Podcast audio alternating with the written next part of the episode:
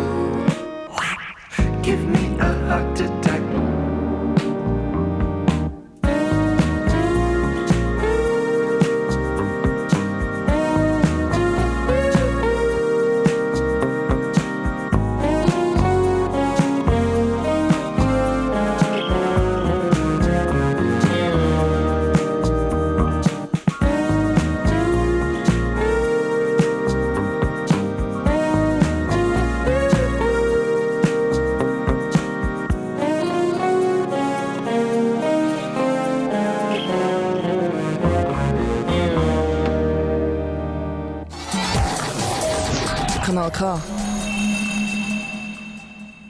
Im Monat Dezember stehen bei uns auf Kanal K alternative Lebensweise im Fokus. Bei mir im Studio sind heute zwei Vanlifer, Martina Zürcher und der Dylan Vikrama. Ja, Dylan und Martina, Vanlife zu leben heisst, dass man keinen festen Wohnsitz mehr hat und neu in einem umbauten Büssli oder eben Van lebt. Das macht ihr jetzt schon seit viereinhalb Jahren. Wie kommt man so zu einer Entscheidung? Ähm, über Nacht, kann man sagen, oder? Es war eine sehr spontane Entscheidung bei uns. Ähm, also, also, ich war, ähm, ich habe eine Weltreise gemacht mit einem Motorrad von 2010 bis 2014. Ähm, und ja, damals äh, lebte ich ja nicht in einem Van, sondern in einem Zelt. also wo ich, wo ich, wo immer ich war, habe ich einfach mein Zelt äh, hingestellt und ähm, ja ähm, und, und nach der Reise äh, haben wir ein, ein Buch geschrieben, Martina und ich, ähm, und dann haben wir auch äh, Einladungen bekommen für Vorträge. Äh, so, wir sind quer durch Europa ähm, unterwegs, Deutschland, Österreich, Schweiz. Äh, genau, so wir haben das Buch über deine Weltreise geschrieben, also vor allem über eine sehr spezielle Teil der Reise, weil er ist ein bisschen verrückt. er hat zwischen Panama und Kolumbien, äh, da gehen keine Straßen weiter und da hat er ein Floß gebaut äh, aus dem Motorrad mit zehn Ölfässern und ist so über den äh, Pazifik geschippert, sechs Wochen lang. Da ist vieles passiert und diese Geschichte haben wir eigentlich äh, ja, in ein Buch verfasst und eben ja, also, Vorträge gemacht, genau. Und ja, eben ähm, für Vorträge waren wir sehr viel unterwegs. Und gleichzeitig haben wir auch von einem äh, anderen äh, Lebensart äh, geträumt, äh, nämlich äh, Tiny House. Also in einem Tiny House zu leben. Ähm, ja, in der Schweiz ja, so viele Regeln oder? Man kann nicht einmal sein eigenes Haus äh, in eine bunte Farbe äh, malen. Und, und äh, ja. Und dann haben wir überlegt und wir haben äh, die Idee bekommen hey halt mal wir haben schon ein, ein, ein, ein Tiny House auf Rädern ähm, und dann haben wir also nicht lange diskutiert, oder? Vielleicht Nein, war Abend. am gleichen Abend haben wir Abend. die Idee gehabt, äh, die Wohnungskündigung geschrieben und, und eine mega Vorfreude darauf, was kommt. Ähm, und diese Freude an diesem Lebensstil im Van und ohne Wohnung, die ist wirklich jetzt viereinhalb Jahre später immer noch genau gleich groß. Gell? Also wir sind, wir haben äh, von Vanlife nicht lange geträumt. Es ist einfach ein Zufallsding. Weil wir sehr viel unterwegs waren, haben wir uns die Frage gestellt, äh, wozu brauchen wir ein, ein, ein, Haus oder eine Wohnung? Ähm, und da, war, da waren wir. Äh, drei Monate später haben wir äh, unser, also alle äh, haben gut verschenkt oder verkauft oder äh, ein ähm, paar kleine Dinge äh, bei den Eltern von Martina deponiert, also so, so kleine Sachen wie so eine alte, ähm, alter Tisch oder ein Möbel, die du nicht weggeben wolltest. Und jetzt vier Jahre später denke, ja, vielleicht kann ich es doch langsam loslassen. Aber wie entscheidet man, was man weggibt? Er hat sehr begrenzt Platz im, im Van. Also gut, alles, was wir haben, nur einfach unsere Kleider und äh, die Van mussten wir alles neu äh, bauen. Eine Küche hat es, eine, äh, ja, eine, eine Dusche, äh, WC und all diese Sachen äh, mussten wir ähm, planen. Und ja, äh, das alles andere, was wir zu Hause hatten oder in die Wohnung hatten, äh, konnten wir nicht mitnehmen. Also praktisch nichts, oder? So vielleicht äh, so Gabel, ja. äh, Messer und äh, ein paar Teller und Sachen. Und man merkt dann eigentlich, wie viele Dinge einfach in der Wohnung herumliegen, ohne dass man jemals gebraucht hat, wirklich. Oder vielleicht angeschaut hat zwischendurch, aber oh, ja, diese, es ist eigentlich sehr befreiend, eher dieses Loslassen und, und auch so in die Stadt gehen, ohne dass du das Gefühl haben musst, du musst irgendwas kaufen. Also auch jetzt, äh, wenn wir irgendwo hinfahren, früher habe ich immer irgendwelche Souvenirs gekauft und so, aber wozu? Die stehen dann irgendwo herum. Und, und jetzt heute habe ich das Gefühl, gehen wir auch an, oder zumindest ich, gehen auch anders durch, durch äh, Ortschaften oder fremde Orte, weil wir wirklich einfach das Leben beobachten und uns das viel mehr Wert gibt als, als materielle Dinge. Also gut, manchmal, wenn wir irgendwo in Usbekistan sind, äh, du siehst diese schöne Telle, da, da sehe ich Martina Sabrat. ja, wir haben alle so diese Schwächen. Ne? Das äh, es dann. Aber ich habe tatsächlich äh, ja, usbekische Tonteller gekauft und die fahren jetzt im Bus mit, ohne dass sie kaputt sind. Also es ist, ja, man, man lernt dann auch immer, mit, umso länger, dass man so lebt, umso ähm, mehr loszulassen eigentlich oder was man nicht braucht. Es war eine spontane, so spontane Entscheidung. Wie reagiert das Umfeld, wenn man plötzlich hinsitzt und sagt, ja, wir äh, verkaufen, verschenken all unser Hab und Gut und ziehen ein Van? Äh, die meisten haben am Anfang gedacht, das sei so für eine Reise, so, ah, wo geht ihr hin und wann kommt ihr zurück? Ähm, und das brauchte so ein bisschen eine Zeit, bis sie gemerkt haben, aha, das das ist ihr Lebensstil und nicht jetzt einfach ein Jahr oder so auf Reisen. Aber ja, also am Anfang vielleicht deine Eltern, äh, sie haben ein bisschen Sorgen gemacht. Deine Mutter hat gesagt, ja, wollte nicht vielleicht so ein klein, klein, klein Zimmer mieten irgendwo. ähm, ja. Genau. Aber ähm, ja, viele Leute können es nicht, äh, können sich nicht vorstellen, äh, so zu leben. Also gut, wir arbeiten auch ganz anders wie normale Menschen und, und deswegen für uns äh, stimmt diese, diese Lebensart. Ähm, so, was die anderen denken, wir haben gar nicht richtig beachtet. Oder, äh, Nein, und eigentlich, also sie haben größtenteils, also eigentlich, eigentlich alle dann positiv auch reagiert. Und ja, ja, das stimmt. Ich. Also ja. jetzt die Leute, die uns wichtig sind und die wir auch. Also äh, positiv, ich weiß nicht positiv, also negativ, es kam nicht viel negativ äh, rüber, äh, wie sie gedacht haben oder haben sie gar nicht erzählt. Und hey, genau. spinnt ihr eigentlich jetzt? Äh, was macht ihr überhaupt? Nein, also solche, solche Fragen, solche äh, Einstellungen, also gegenüber äh, unserem Lebensstil haben wir nicht, nicht viel gehört.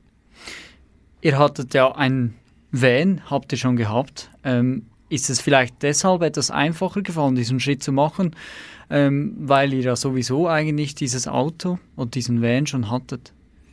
Ja, also vielleicht, ein ja. Van, ja. Ähm, doch, das war, das war der entscheidende Punkt, ähm, weil wir waren sehr viel, sehr oft unterwegs mit dem Van, weil wir haben auch mein Motorrad transportiert, weil das, das Motorrad war auch eine oder ist auch ein, ein, ein, ein Schaustück. Wir, wir, haben so äh, in verschiedene Festivals äh, das, das Ding äh, hingestellt als ein, ein, ein Objekt zum Anschauen. Und, und deswegen bräuchten wir ein, ein Van. Äh, und also ohne Van wahrscheinlich wir hätten zu dieser Idee nicht so gekommen, denke ich. Ja, schwierig zu sagen ja. im Nachhinein, aber ja, ich und vielleicht auch, dass wir halt immer beide viel gereist sind, schon vorher. Ähm, und wir hatten ja auch unser allererstes Auto, das wir zusammen hatten. Das war ein kleiner VW Polo und den haben wir zu einem Camper umgebaut und sind damit bis nach Sizilien gefahren und haben in dem auch geschlafen und äh, einfach so diese Freude am On the Road sein, das wussten wir schon, dass wir das haben, genau. Ja, es braucht ja eigentlich gar nicht viel. Also ich persönlich habe auch einen alten Seat Alhambra, so einen Siebenplätzer, äh, umgebaut, zusammen mit meiner Freundin, wo wir, äh, das können wir, das sind so Module reinschieben, rausschieben. Dann können wir schlafen, zwei Wochen unterwegs sein.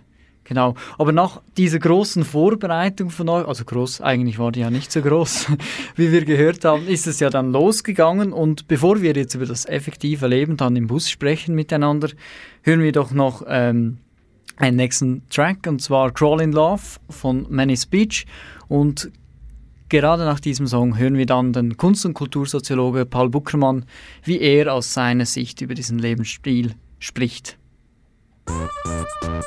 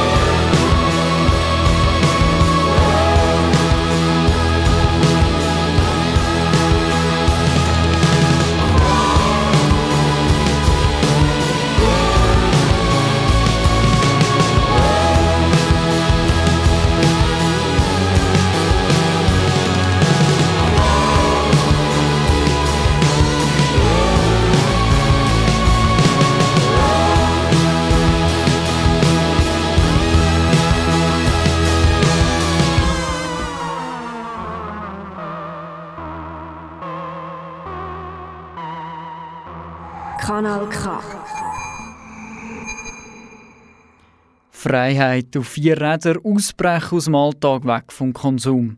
Das verbinden viele mit dem Lebensstil Vanlife. Doch das Leben ohne festen Wohnsitz ist ein Phänomen, wo wir eigentlich zum Beispiel von Fahrenden schon lange kennen.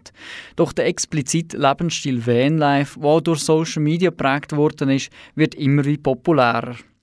Doch ist der Lebensstil nicht nur populär, sondern auch kommerzialisiert worden. Darauf hat der Kultur- und Kunstsoziologe von der Universität Heidelberg, der Paul Buckermann, die Antwort. Das ist bei Vanlife auf jeden Fall so, weil wenn man, das kann jeder zu Hause mal ausprobieren, Vanlife googelt, dann kommen so große Versandhäuser und bieten eine ganze Produktpalette an mit, du willst Vanlife machen, hier ist, hier ist der ganze Kram, den du dafür brauchst, weil es ist ja gar nicht so einfach, man muss ja alles dabei haben. Das heißt, man braucht ziemlich viel Zeug.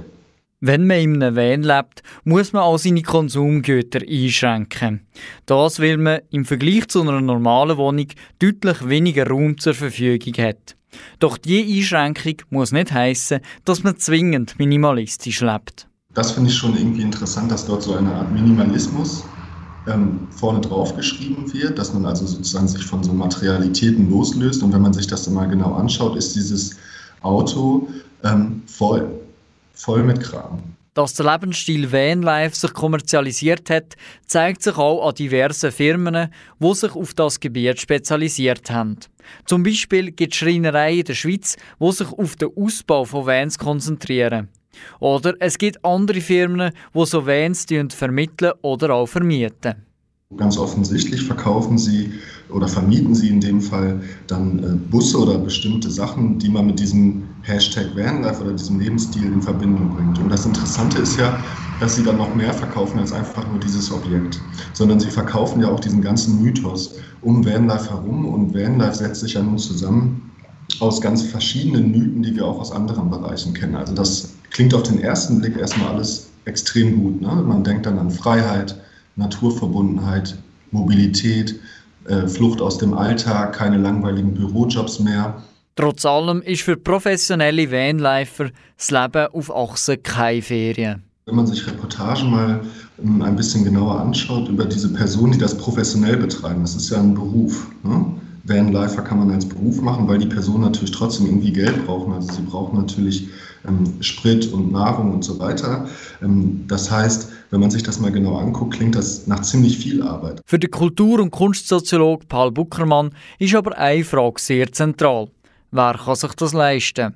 Diese Frage zieht sich vom Finanziellen über die Frage, ob man einen Pass hat, wo für die Einreise in den meisten Ländern keine zusätzliche Hürde anfällt, bis zu Rassismus. Konkret bis zum Antiziganismus, wo einen spezifischen Rassismus gegen Fahrende, Roma oder Sinti bezeichnet. So kann man sich schon vorstellen, dass es dann doch stark mit der Person zusammenhängt, die dann damit wären, irgendwo äh, in der Wildnis kampiert für ein paar Tage.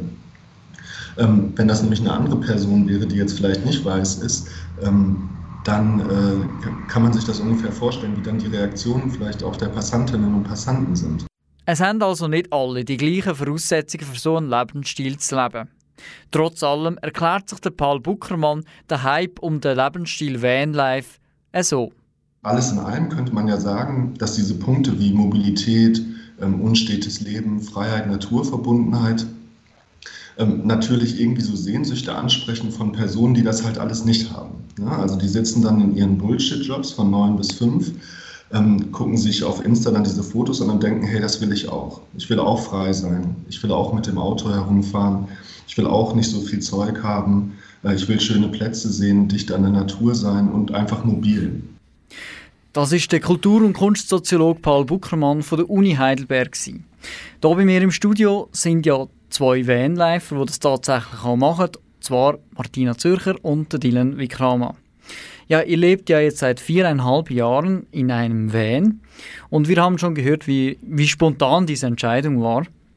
Und Dylan und Martina, wie viel von diesen Sehnsüchten, wie äh, Paul Buckermann hat es genannt, Freiheit, Mobilität, Naturverbundenheit, ähm, wie viel von diesen Sehnsüchten sind noch bei, bei euch dabei in diesem Leben?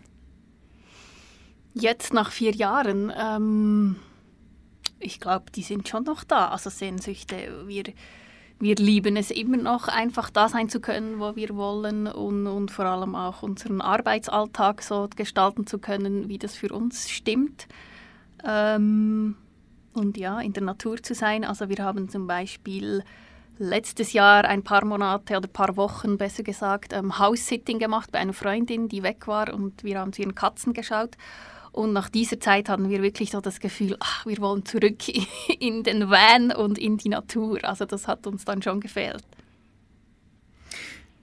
Diese Natur steht ja quasi dann auf, wo ihr Lust habt. Ist das wirklich so? Oder ist, seid ihr schon auch gebunden durch eure Vorträge? Ähm, wie groß ist die Freiheit wirklich, wenn man in einem Van lebt? Also ich denke, es ist ähm, sehr groß, ähm, weil wir haben, also wenn wir Vorträge machen oder ähm, irgendwie, äh, wenn wir äh, gebunden sind, irgendwo zu sein, äh, es ist nur für eine kurze, äh, kurze Zeit. Ähm, sonst sind wir einfach fahren dorthin, äh, wo, es, wo die Sonne scheint. Sozusagen. Ein bisschen fies, gell? ja.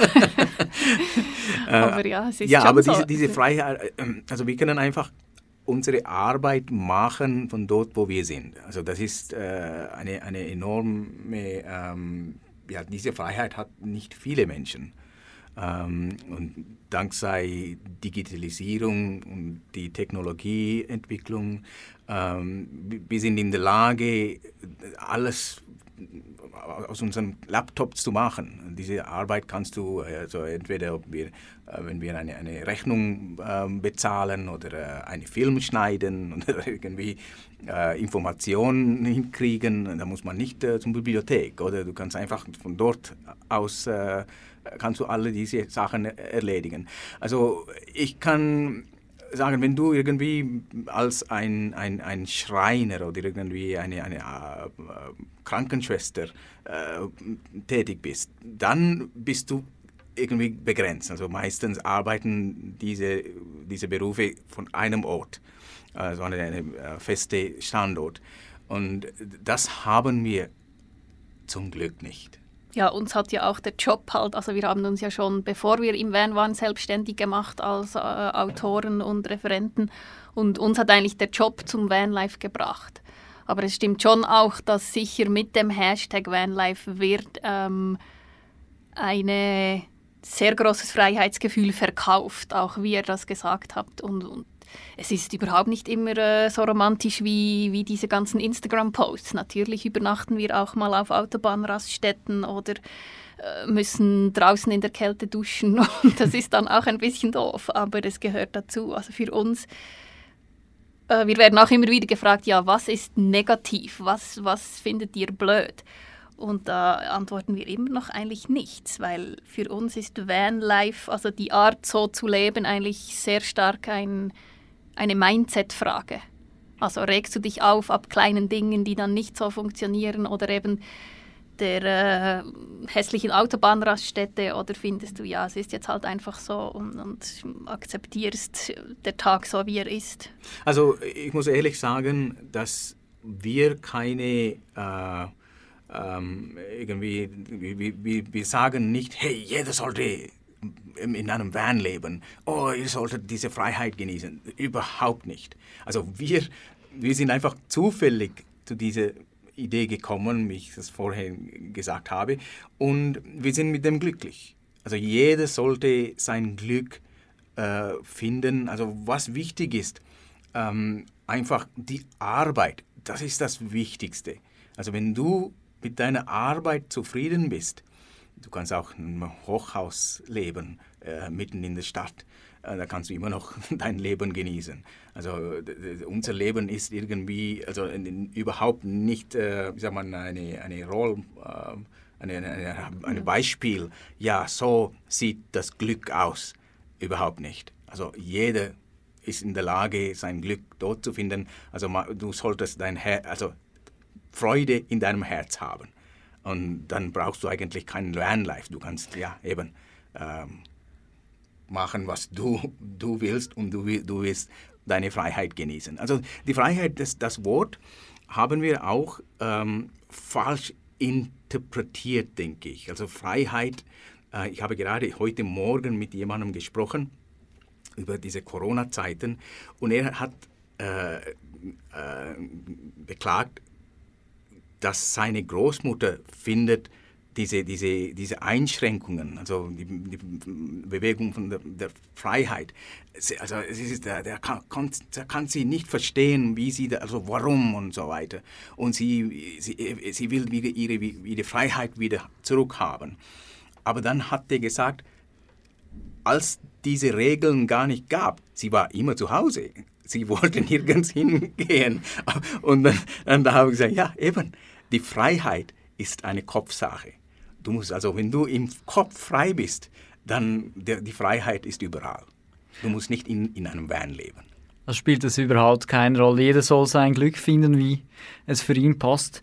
Aber wenn man unterwegs ist, ständig wie ihr, ähm, schon so lange, ihr habt wahrscheinlich extrem viele Geschichten erlebt, die ein normaler, ich Anführungs- und Schlusszeichen natürlich, ein normaler Mensch, der ein 9 äh, zu 5 Job hat, nicht erlebt. Was war dann eure schönste Geschichte? Oh. Viel zu viele. es gibt so viele schöne Momente. Ähm also ich denke, wir, wir, wir ähm, erleben die Gastfreundschaft äh, der Menschen viel häufiger. Äh, also in meinem Leben, ähm, also ein Beispiel, als wir in, in Tadschikistan unterwegs waren äh, vor zwei Jahren, also wir sind von, von hier bis in die Mongolei gefahren mit dem, mit dem Van. Und äh, Tadschikistan, äh, da zumal gab es eine, eine, eine, ein paar Wochen zuvor gab eine, eine Anschlag also ein, eine, sind das sind auch Schweizer äh, Ja, es wurden, glaube ich, Schweizer auch, Radfahrer, Touristen wurden auch ermordet damals. Ja, und, ähm, und wir haben uns gefragt, hey, was machen wir? Wollen wir überhaupt nach Tadschikistan? Weil es grenzt an Afghanistan. Also du fährst eine, eine, diese, diese einzige Straße, fährst du einfach äh, Afghanistan entlang. Ähm, also du siehst auf der anderen Seite des Fluss ist Afghanistan. Und, äh, und obwohl wir Angst hatten und, und, obwohl wir Fragen gestellt haben, oh wie, was werden wir erleben hier in diesem, in diesem verrückten äh, oder, oder Land, äh, das so gefährlich ist, äh, voller Taliban oder Extremisten und so weiter. Aber es war unglaublich, wie viel Gastfreundschaft, die wie viele äh, Liebe wir bekommen haben in diesem Land. Äh, oder immer wieder, egal wo du angehalten hast, ein, einfach, einfach ein Foto zu machen, da haben wir fünf Kilo Tomaten geschenkt bekommen.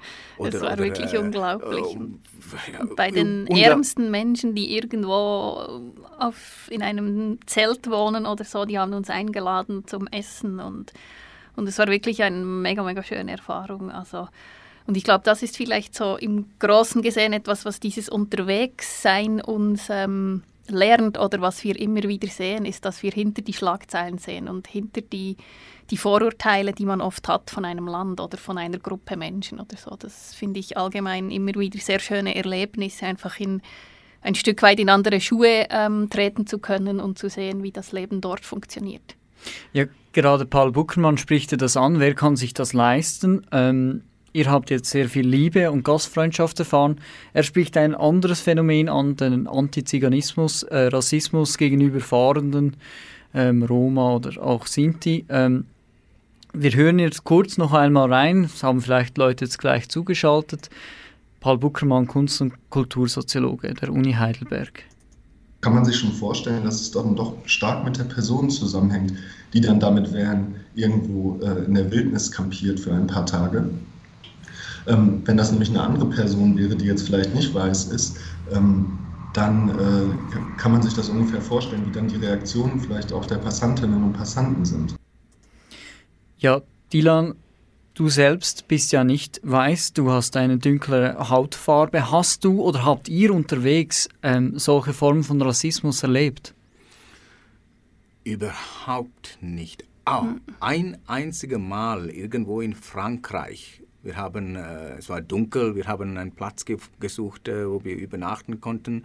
Und es war wirklich also eine, eine, eine ja, ein, ein Wald oder irgendwie eine Berge. Also es gab kein, kein Haus in der Nähe. Also wir, wir schauen also, meistens auf Google Maps mit dem Satellitenbild und haben da eigentlich kein Haus gesehen. Ja, so. also dann, dann haben wir, okay, jetzt haben wir einen Platz gefunden, wo es äh, genug Platz hatte. Also weg von der Straße. Ne? Das war wie eine, ein Waldstück.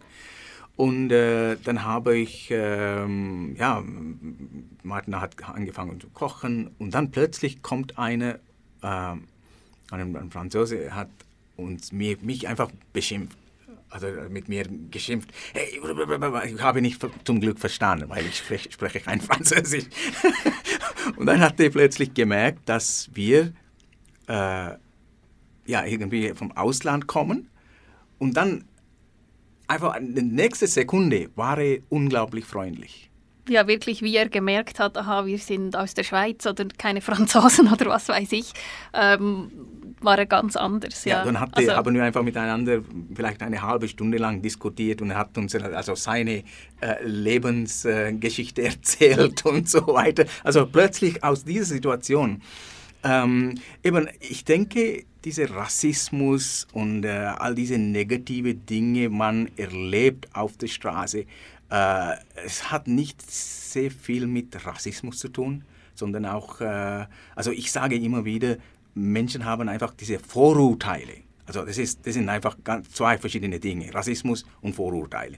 Wenn, also Vorurteile erlebt man immer, wenn man dich anschaut und er, okay, er ist so einer, oder? Dann, dann diese Menschen, sie reagieren ganz anders. Aber sobald sie merken, dass du eine anständige Person bist und dass du auch Werte zeigst wie alle anderen gute Menschen auf der Welt, dann die, die, die Geschichte wird ganz anders. Also sie werden immer, äh, also ich habe immer wieder positive Geschichten äh, erlebt. Oder, oder kommt, kommt es dir irgendwie eine, eine, eine, eine negative Geschichte mhm. in den Sinn? Nein, eigentlich nicht. Also ich glaube, es, es hängt auch sehr viel damit zusammen, wie man sich verhält. Ähm, wir sind uns sehr, sehr bewusst in unserem Alltag, dass da, wo wir sind, dass wir Gäste sind und ähm, wir uns äh, auch äh, so benehmen müssen und nicht einfach irgendwo hinfahren und denken, so, und das ist jetzt unser Platz und wir können laut Musik hören, genau, laut Musik hören und Abfall rumliegen lassen. Und, und, ja. Und das denke ich, da hat man auch eine große Verantwortung, wie man sich selber der fremden Welt gegenüber präsentiert. Aber ja, nichtsdestotrotz, also wir haben auch für unser Buch einfach Leben mit den äh, Romas gesprochen, wie das für sie ist. Und das ist natürlich eine über Jahrhunderte ähm, hinweg eine, ein Konflikt und ein, ein, wie sagt man, eine Stigmatisierung, die ganz anders ist als natürlich bei, bei uns, die einen anderen Hintergrund haben. Ja, das kann ich mir gut vorstellen, dass eben diese Vorurteile schon, wie du gesagt, die Geschichte, die du erzählt hast, zum Vorschein kommen und dann, wie man sich verhält, dann einen Unterschied machen. Und das ist ein gutes Stichwort. Ähm, ich habe nämlich noch mit Georg Klingler gesprochen. Er ist Leiter Klima bei Greenpeace Schweiz und ähm, Umweltwissenschaft und ich habe mit ihm darüber gesprochen, wie ökologisch ein Leben in einem Bus sein kann. Und bevor wir jetzt aber ihn hören, hören wir noch ein Lied, das ihr mitgebracht habt. Was habt ihr mitgebracht und wieso? Ähm, das war deine Idee. Uh, can't start fire without a spark. Kommt, also das ist in, in uh, Dancing in the Dark von Bruce Springsteen. Bruce Springsteen. Und es spricht von, du kannst kein Feuer anfangen ohne einen Funk. Äh, das, also das ist eine, eine, eine, hat eine starke Botschaft in diesem Lied. Ich denke, das ist äh, genau das, was wir, was, was wir brauchen als Menschen. Äh, wenn du irgendwie ja, etwas Großartiges erleben willst, ihr solltet irgendwie diese Funke suchen äh, oder Funke beschaffen. Ähm, ja, genau, eigentlich da, wo, also das ist so ein bisschen unsere Lebensphilosophie vielleicht, dass ähm, wenn du für etwas leidenschaftlich bist oder brennst, dann mach das zu deinem Leben und äh, ja, gib dich nicht mit dem Job zufrieden, der dich nicht glücklich macht, so ein bisschen. Ja. Gut, dann hören wir doch Bruce Springsteen mit Dancing in the Dark.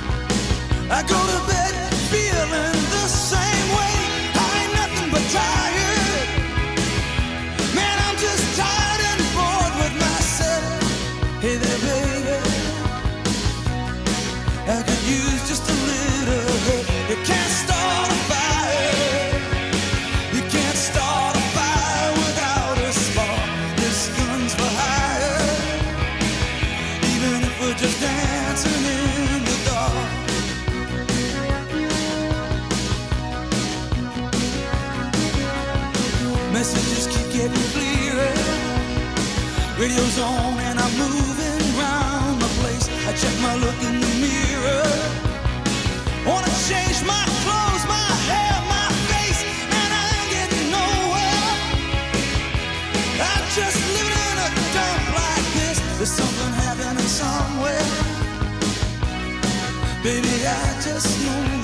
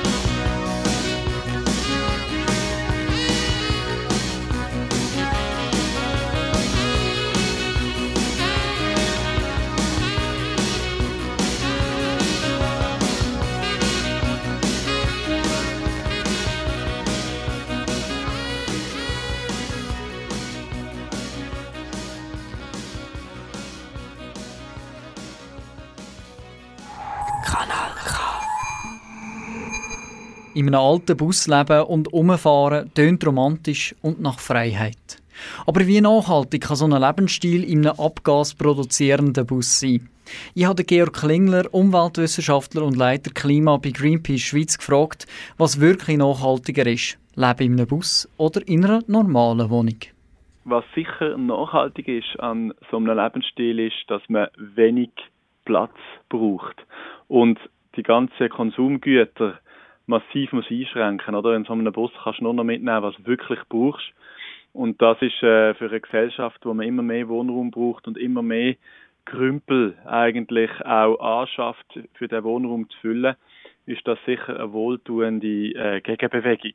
Einfach nur noch mit dem Nötigsten zu leben. Für den Umweltwissenschaftler Georg Klingler ist aber klar, dass man den Lebensstil Vanlife ganzheitlich muss betrachten und so auch gewisse Nachteile vorhanden sind. Wie dass man mit halt einem Fahrzeug, das Diesel oder Benzin braucht, ähm, durch die Gegend fährt. Und das Fahren an sich ist natürlich überhaupt nicht ökologisch. Ähm, auch das Heizen von dem Bus mit äh, entsprechend eben der Batterie, die aufgeladen worden ist von einem Dieselmotor, ist äh, nicht ökologisch. Oft sind die Busse auch nicht so gut isoliert. Das heißt, äh, in einem Haus kann ich mit viel weniger Heizenergie äh, wohlig leben. die Nachteile sind aber nicht absolut. Wer zum Beispiel mit dem Bus im Winter in Süden fährt und so nicht gross muss heizen, kann trotz schlechter Isolierung ökologischer sein als jemand, der in einer Erdöl geheizten Wohnung in der Schweiz den Winter verbringt. Das unter der Voraussetzung, dass man dort im Süden auch nicht gross umfährt, sondern plus minus vor Ort bleibt. Ist das der Fall, geht der Weg in Süden mit dem Fahrzeug nicht gross ins Gewicht. Der Aspekt, wie viel man mit dem Van durch die Gegend fährt, ist allgemein sehr entscheidend, wie ökologisch der Lebensstil Vanlife kann sein.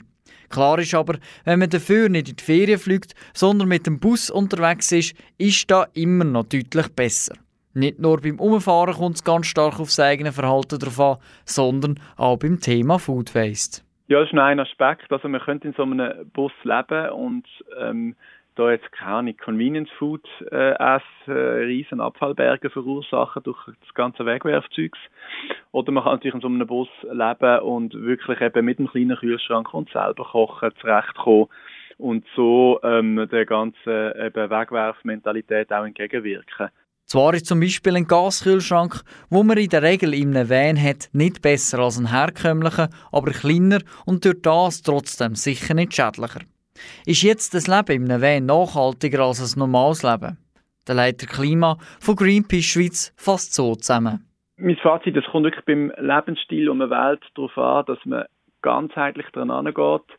Wenn ich jetzt zum Beispiel in so einem Van von Ort zu Ort fahre und ähm, äh, also die ganze Zeit auf Achse bin und keine Ahnung, jeden Abend ein Steak isst oder so, dann kann ich sehr unökologisch leben und ähm, jemand, der hier in einer Wohnung in der Schweiz lebt, kann, wo sich pflanzlich ernährt und wo vielleicht sogar noch eben Holz geheizt ist und einen Pulli anzieht und man nicht so wahnsinnig muss heizen, kann sehr viel ökologischer leben als jemand in einem Van. Die Tatsache, dass man den Platzbedarf sehr reduziert und nur noch mit dem, was wirklich nötig ist, auskommt, finde ich einen sehr interessanten Aspekt in unserer Überflussgesellschaft, wo wir einfach viel zu viel Grümpel um uns herum haben. Und darum denke ich eben, das kann, kann richtige, wichtige Impuls Richtung Nachhaltigkeit auch geben. Das sagt der Leiter Klima von Greenpeace Schweiz, der Georg Klingler. Ja, Martina und Dylan, ähm, wir haben es gerade von Georg Klingler gehört. Es kommt ganz stark darauf an, wie man selbst lebt im Bus und ähm, deshalb meine Frage, würdet ihr sagen, ihr seid eher ökologischer als, ähm, ihr lebt im Bus natürlich, eher ökologischer unterwegs als jetzt zum Beispiel jemand, der äh, in einer Wohnung lebt in der Schweiz? Also ich denke, das ist eine falsche Frage. Äh, warum ich das sage, ist, ähm, wir leben halt in einem Bus ähm, weil unsere Arbeit braucht diese Transportmittel. Und also deswegen, also wir sind nicht in einem Van äh, gezogen, um ähm, klimafreundlich zu leben. Also meiner Meinung nach, jeder sollte sich bemühen, klimafreundlich zu leben. Also, also Klima ist äh, eine von den, den wichtigsten Dingen, was Mensch braucht, die Tiere, unsere Welt.